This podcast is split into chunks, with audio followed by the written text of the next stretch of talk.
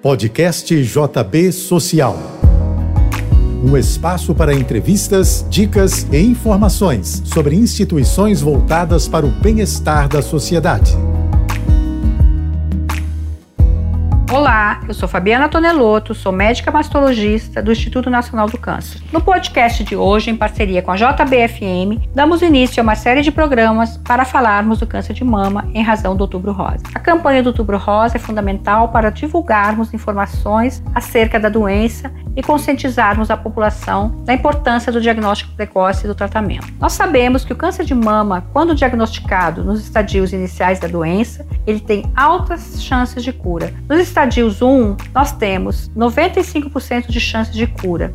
Então, todos os esforços devem ser feitos no sentido do diagnóstico precoce. Mas no Brasil, infelizmente, 40% dos casos de câncer de mama são diagnosticados em estadios mais avançados, que são os estadios 3 e 4. Só com as informações adequadas, com informações acerca do câncer de mama, com a divulgação do diagnóstico precoce e com adequado acesso ao tratamento, nós conseguiremos mudar esse panorama. A mulher deve estar atenta a qualquer alteração na sua mama, ela deve conhecer o seu corpo, conhecer suas mamas e qualquer alteração que ela venha perceber, ela deve procurar assistência médica. A maioria dos casos de câncer de mama é o acaso, é, ocorre de forma aleatória.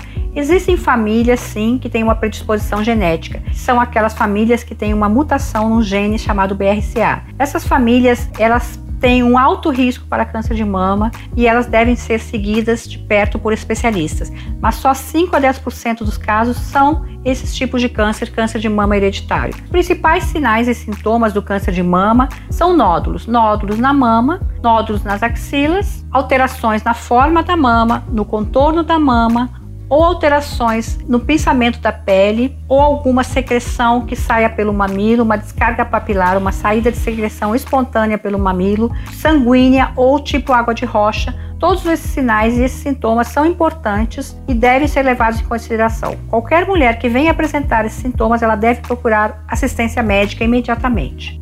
Os exames complementares para o diagnóstico do câncer de mama são mamografia, ultrassonografia mamária quando necessário, quando indicada, e até a ressonância magnética em casos selecionados. Em relação à mamografia para mulheres que não têm sintomas, as mulheres assintomáticas, ela deve ser feita e é recomendada pelo Ministério da Saúde dos 50 aos 69 anos bianualmente. Nesse mês de outubro, durante a campanha do Outubro Rosa, eu gostaria de deixar uma mensagem a todas as ouvintes e a todas as mulheres que sim, nós podemos fazer alguma coisa por nós mesmas para diminuirmos nosso risco de câncer de mama. Nós sabemos que a obesidade aumenta o risco, que o sedentarismo aumenta o risco, que o uso de álcool aumenta o risco. Então, nós devemos evitar a ingesta de bebidas alcoólicas, nós devemos manter o peso corporal adequado, realizar, praticar atividade física, enfim, ter hábitos de vida mais saudáveis e assim nós estaremos diminuindo nosso risco para câncer de mama.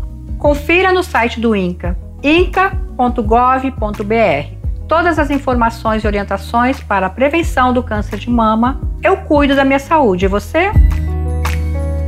Você ouviu o podcast JB Social.